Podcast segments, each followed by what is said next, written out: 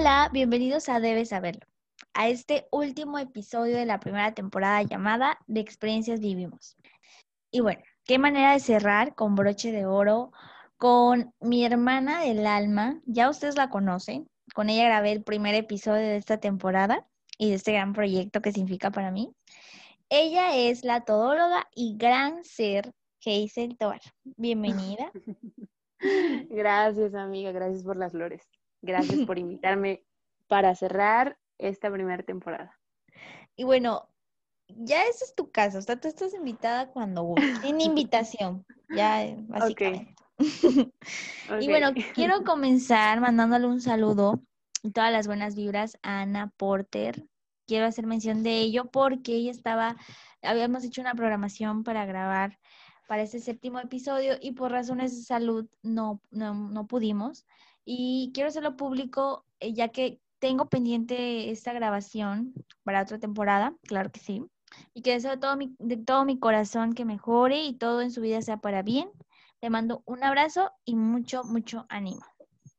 Y bueno, ya entrando un poquito a lo que nos truje Chencha dirán por ahí, quisiera cerrar de una manera magistral hablando de los cierres, que significan inicios. Y que bueno, por el título de este podcast, finales que significan comienzos, creo que va muy, muy de la mano.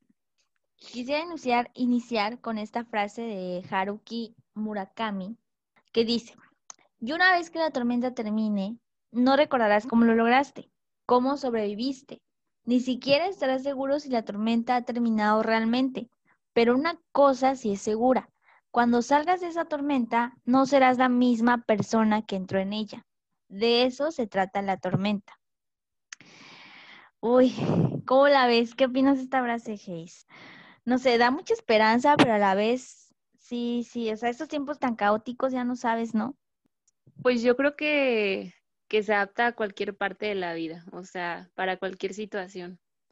O sea, digo, queda evidentemente en, en, esta, en esta situación en la que estamos este, inmersos, pero yo creo que queda para cualquier situación de la vida, porque finalmente, pues así es, o sea, estamos llenos de, de situaciones que a veces no son tan favorables y pues de eso se trata, la vida se trata de resolver problemas. Y claro, eventualmente vivirás una tormenta en tu vida, o sea, un problema, una situación tan complicada que piensas que nunca va a acabar, pero cuando, cuando acabas y ves a retrospectiva dices, no manches, ¿en serio pude? Ajá, ¿en serio pude con esto? No, a mí me pasa muy seguido, o sea, que, que incluso cuando me siento así súper débil o que ya no, ya no, ya no puedo con ciertas cosas, digo, no manches, si pude con esto y con el otro y con aquello, o sea, es que puedo todo, porque me forjó para seguirle, ¿no? O sea, sí, esta es una, es una buena frase, me encanta. Claro, las experiencias que, que tenemos eh, finalmente pues terminan formando la persona que somos, ¿no? La madurez, la, la sabiduría, los conocimientos, las lecciones que, que, que, aprendemos, que obtenemos de esas situaciones. Y precisamente quise iniciar con esta frase porque da como hincapié a lo que vamos a platicar, ¿no? De los inicios, de los finales, porque eh, cuando acaba la tormenta, propiamente inicia algo nuevo después de lo que terminó, ¿no? Sí. Y es que los finales... Todo. Como todo, como todo. Como todo. Cuando nacemos, lo único que tenemos seguro es que nos vamos a morir. Ah, yo soy bien fatalista. ah, está bien. Está bien, está bien. Y aún morimos y digo, nuestros restos se convierten en energía en, para el suelo. Y de ahí nacen plantitas y se alimentan los gusanitos y todo eso. Y sigue el ciclo de la vida. Así y es. continúa. Y bueno, hablando ya en términos así como mencionas, ¿no? Los, los finales cuestan y cuestan mucho. Y hablo de todo, todo, todo, todo el tipo de final. Cuando terminas una relación, cuando alguien se nos va, alguien fallece, cuando terminas de un empleo en el que te despidieron o decidiste ya no seguirle. O sea, creo que los cierres en general cuestan a veces como deslindarte de ello y como empezar algo nuevo es complicado. ¿sí o no? Sí, sí, también los inicios, fíjate, porque justo también este, eh, me acordé de, de, una experiencia que, mm, bueno, que me pasó el año pasado y tuve como un, un, un tiempecillo ahí que estaba como sufriendo mucha ansiedad y cuestiones así para dormir y un montón de vainas. Y me decía un amigo, es que es el cambio. Y yo le decía, no, pero ¿cómo va a ser el cambio? Si, o sea, yo esto lo venía planeando desde hace cuatro años, ¿sabes? Y, y o sea, yo estaba súper mentalizada que iba a hacer esto, que iba a buscar aquello, que me, y cosas, ¿sabes? Eh, me dice, sí, sí, Hazel, pero una cosa es que sepas que lo vas a hacer y otra cosa es lo que pasa a nivel químico en tu cerebro al vivir esos, eh, esos cambios. O sea, al abrir los ojos y despertar en otra recámara, en otra ciudad, al al andarte moviendo en, ¿sabes? O sea, conocer nuevas cosas y se, es un proceso en el cerebro que va más allá de lo que tú estés consciente de si ya sabías o no sabías en lo que te ibas a enfrentar, ¿no? Entonces, si partimos desde ese punto, pues obviamente que, que debemos de estar conscientes que al iniciar algo y al terminar, pues va a ser difícil, ¿no?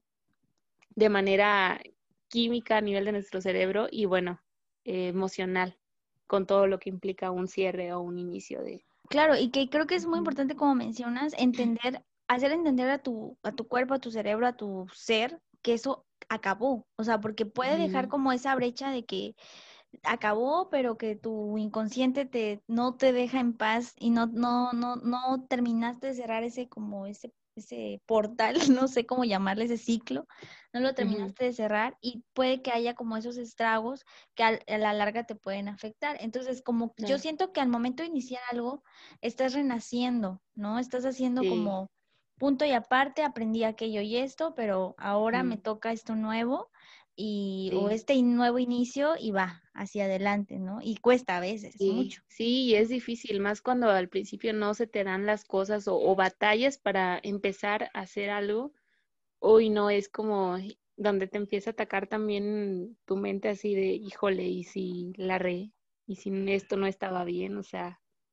o que te da miedo eh, como fallar en la misma piedra. Pues el fracaso sí, fracaso propiamente. es natural el miedo a lo desconocido, ¿no? A las cosas que probamos en un inicio. Pero finalmente, pues no nos podemos ir de esta vida sin, sin lograr lo que añoramos, ¿no? Al menos intentarlo, porque pues qué hueva estar nada más en un solo lugar toda la vida, o sea, sin ir en busca de algo. Y fíjate que a lo que dices, abono es el comentario con un podcast que escuché de Marta de Baile, en donde decía que la, hay una adrenalina eh, propiamente que segrega nuestro cuerpo, como la adrenalina cuando te vas a sal, cuando vas a saltar de, eh, de un de ¿cómo se llama? Voy, voy Bonji. Bonji, ajá. Tipo esa adrenalina, pero como es una adrenalina pasiva, digámoslo así, en el que tú estás, por ejemplo, iniciando algo o tienes nervios de hacer algo y tu cuerpo por sí, por sí mismo, por naturaleza, se empieza a segregar esa adrenalina porque tú estás nervioso, estás como que en ese, en ese mood de que estás muy eh, inestable emocionalmente y tu cuerpo reacciona de esa forma. Entonces, bueno, creo que ese, esa hormona, ese, ese tipo de, de, adrenalina que tú sientes en ese momento es como vital, yo creo, ¿no? O sea, ¿cómo puedes vivir sin adrenalina en la vida, ¿no? Con esa emoción o ese, ese nerviosismo de que algo va a pasar y estás iniciando algo y hasta cierto punto sientes esa adrenalina por todo tu cuerpo y de una forma pasiva, ¿no? Tal vez diferente, pero sí. Y bueno, claro, hablamos de finales porque propiamente estamos en una eh, de esta de esta temporada que hoy se cierra llena de retos. Creo que tú se lo viviste en cierta parte conmigo. Digo creo que no es tan propicio divulgarlo pero creo que aprendí a superar muchos miedos por ejemplo, a equivocarme, ¿no? No manches, o sea, decir algo que no fuera sensato, a decir algo que termine siendo una blasfemia para alguien que me escuche y diga, no, eso está mal o lo... Ay, sí, además la gente nunca va a estar bien, o sea, a alguien le tiene que resonar algo. Así es. Sí, y bueno, creo que tú igual, ¿no? Me acompañaste en esa etapa de que a veces te decía, oye, este, no sé, tengo duda en sacar este tema, y tú viste como que al lado mío esa, esa faceta de, pues ya sabes, los nerviosismos de, de, regarla y de hacer cosas que tal vez este, no le guste al público, las personas que nos escuchan, tal vez. Claro. Claro que esta primera temporada fue creada precisamente para comenzar a tejer un lazo entre las personas que, que iniciaron a escucharme y yo. Digo, yo no soy nadie todavía, o sea, y lo digo en el sentido de que no soy influencer, no soy una actriz, no soy eh, alguien que ha tenido éxitos públicos o algo así, ¿no? Sin embargo, creo, creo fielmente en que mm, es una buena forma de construir un lazo, eh, pues compartiéndoles lo que me ha pasado. Exacto.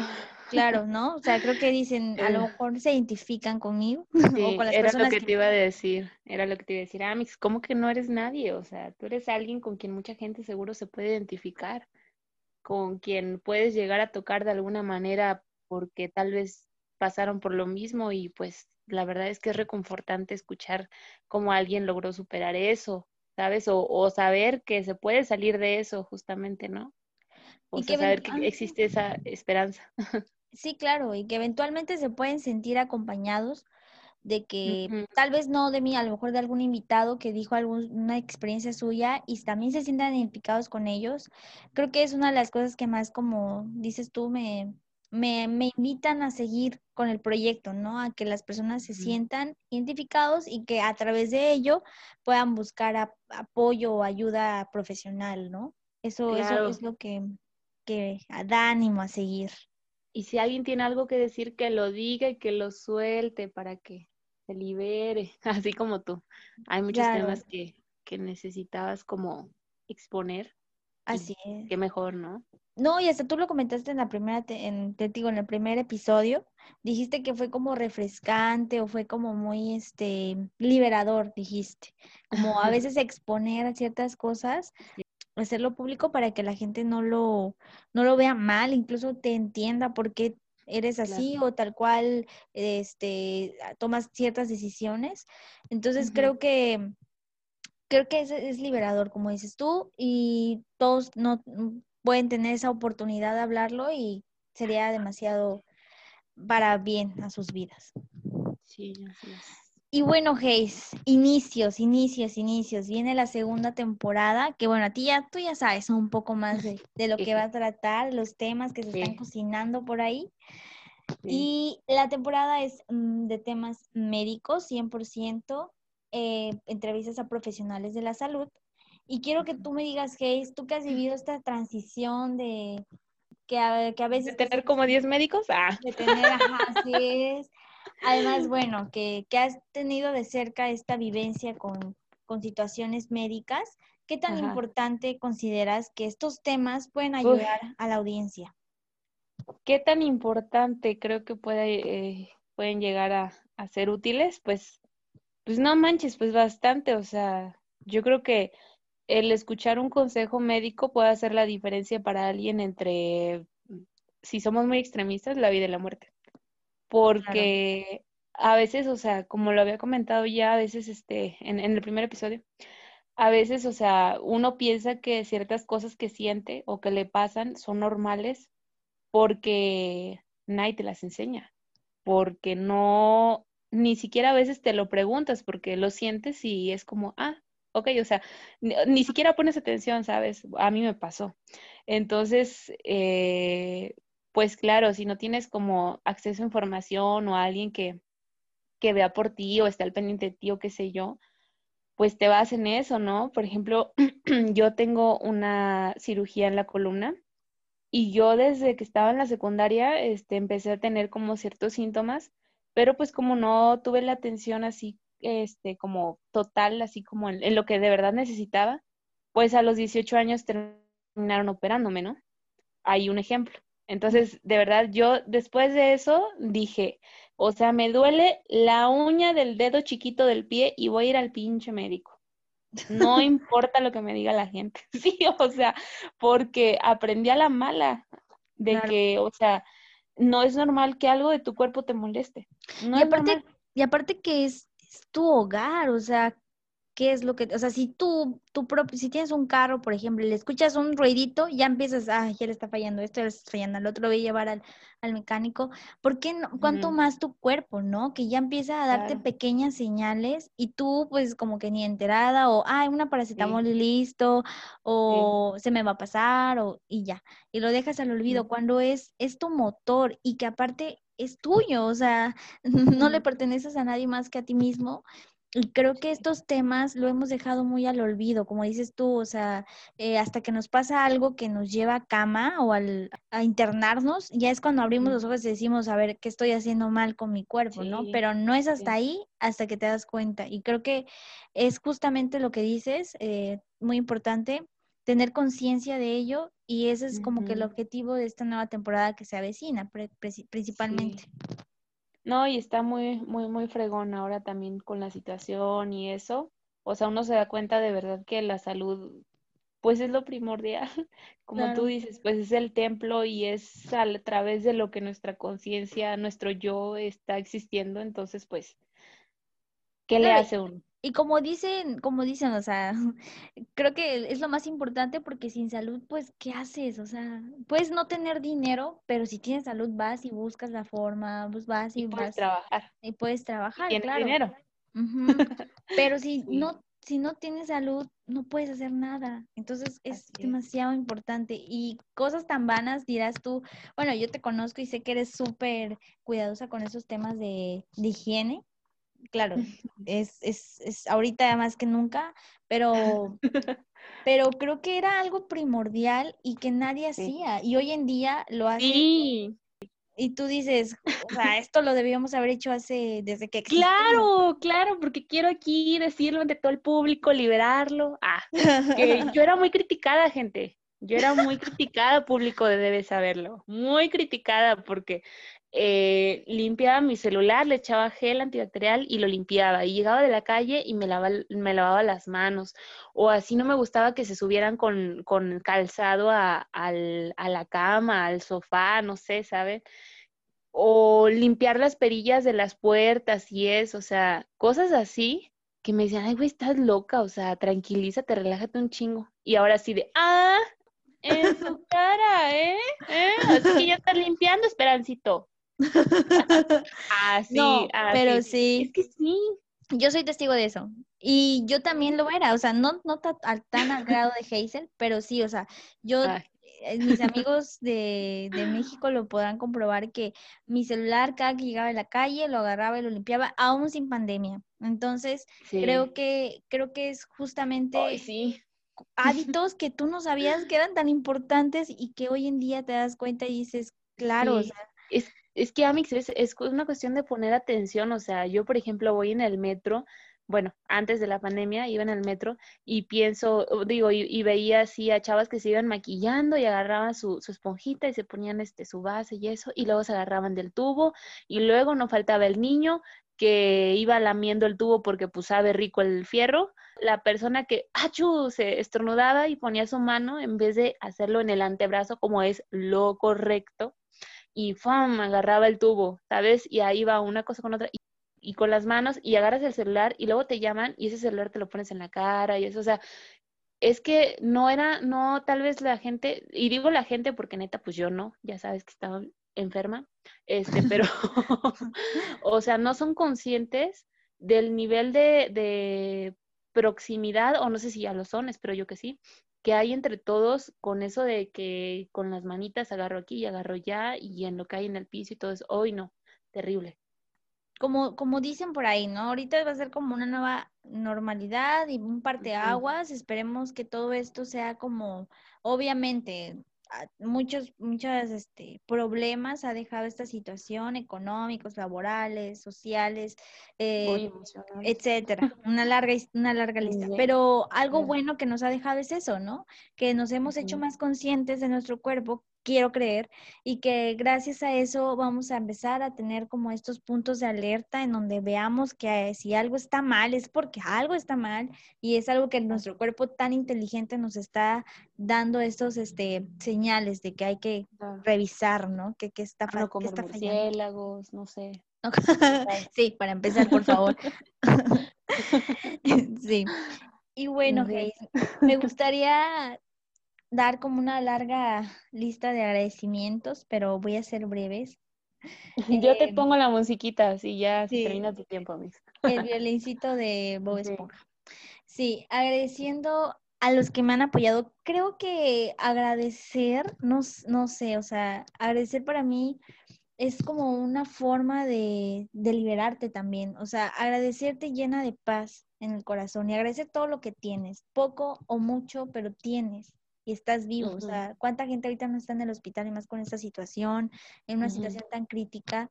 Y agradecer incluso que puedes abrir los ojos y respirar, creo que es algo que, que hoy en día se agradece de una manera tan significativa. Y sea lo que sea que creas, o sea, puedes agradecerle a la vida, puedes agradecer al universo, puedes agradecerle a Dios, puedes agradecerle a lo que tú creas y sientas, pero agradecer, estar agradecida con lo que estás haciendo y con lo que eres. Claro.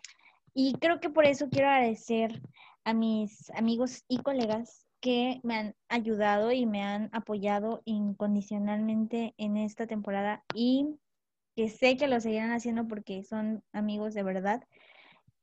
A Carlos Bacer, que fue el creador de la cortinilla de este podcast. Eh, original, ¿eh? No crean que lo apreté por ahí o la apreté por ahí, no, es propiamente de él y que bueno, me, ha aconsejado y, me aconseja eh, sobre las ideas que tengo, me retroalimenta con sugerencias de mejoras, incluso sin pedírselo. Y eso es de agradecer, es de agradecer porque siempre es para mejorar. Y además que, bueno, es un crack en la música y en todo lo que hace. Entonces, bueno, muchas gracias por todo el apoyo. Y a ti, Saludos, saludos. Y a ti, Hayes, no, hombre, la neta, no, valoro mucho tu amistad, tú ya sabes. Tú mm. ya sabes todo lo que sabes de mí. Entonces, sí, la verdad es que gracias, gracias, gracias por todos tus consejos, tu apoyo, tu retroalimentación y siempre estar ahí cuando no, mm, cuando lo necesito, básicamente, ¿no? Eres una, una gran amiga y una gran hermana. No, pues gracias a ti por tomarme en cuenta, Max. y también agradecerle a mi novio Marcos Martínez, también, hombre, un tipazo, gracias también. Uh. ¡Ay, amiga! ¡Bravo, al cuñado!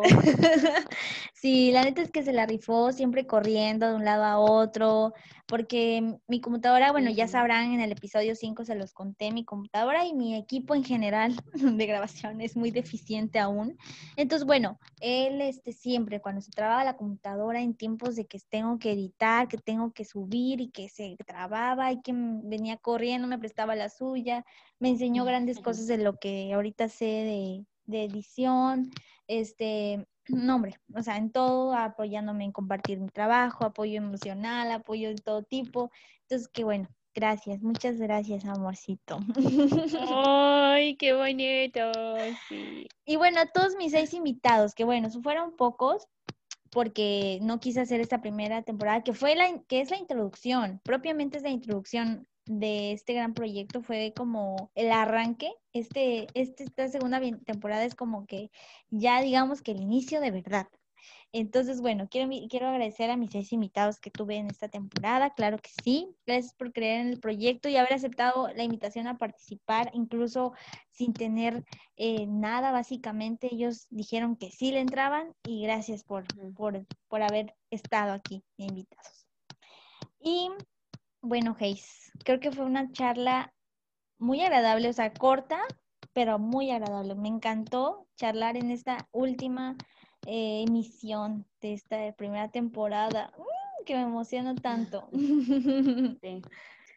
Sí. pues muchas gracias, Gis, por tomarme en cuenta. Pues ya sabes que aquí estamos para lo que se te ofrezca. Y pues yo este, quisiera decir como un, un resumen o algo, no sé, mi reflexión final sobre sobre esto, porque, este, pero sí, pues yo creo que el final y el inicio, pues forman parte del ciclo de la vida, que pues siempre va a ser así, finalmente son ciclos que van pasando y con cada cambio siempre da pie a un nuevo inicio. A veces parecen ser cosas caóticas y en su momento no las comprendemos y por lo general suelen ser así.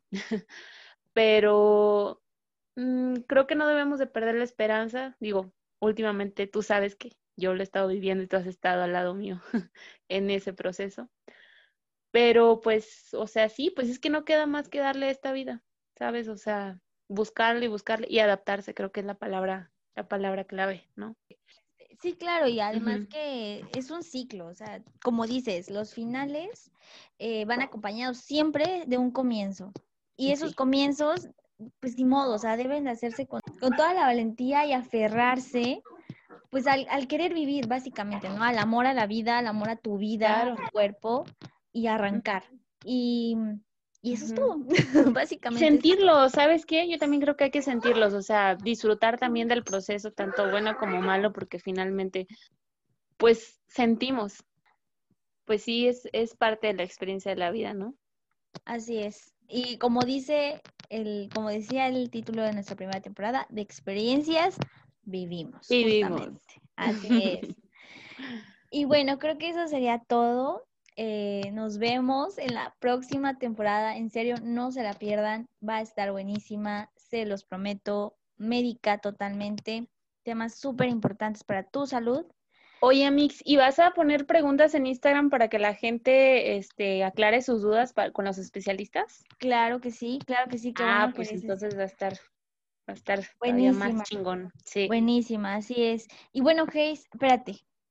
Antes de irnos, quiero que nos digas cuáles son tus redes sociales para ah. que nos digan, este, vean tu trabajo, eres fotógrafa y es un gran currículum. Entonces, Comparte nuestras redes sociales. Bueno, en Instagram aparezco como Hazel Tobar, eh, se los tengo que deletrear, H-E-Y-S-E-L Tobar con V. Y en Facebook también tengo una página que no está muy activa, pero le pueden dar like, está como Hazel Tobar, o si no, igual me pueden agregar, no hay pex. Y también en Twitter, eh, Hazel Tobar. Así que ahí estoy subiendo mis cositas por si a alguien les interesa. Claro y seguir su trabajo. muy, muy, muy chido. Y bueno, ya eso sería todo por el podcast de hoy. Nos vemos en la próxima temporada, ahora sí, de Debes Saberlo. Muchas gracias.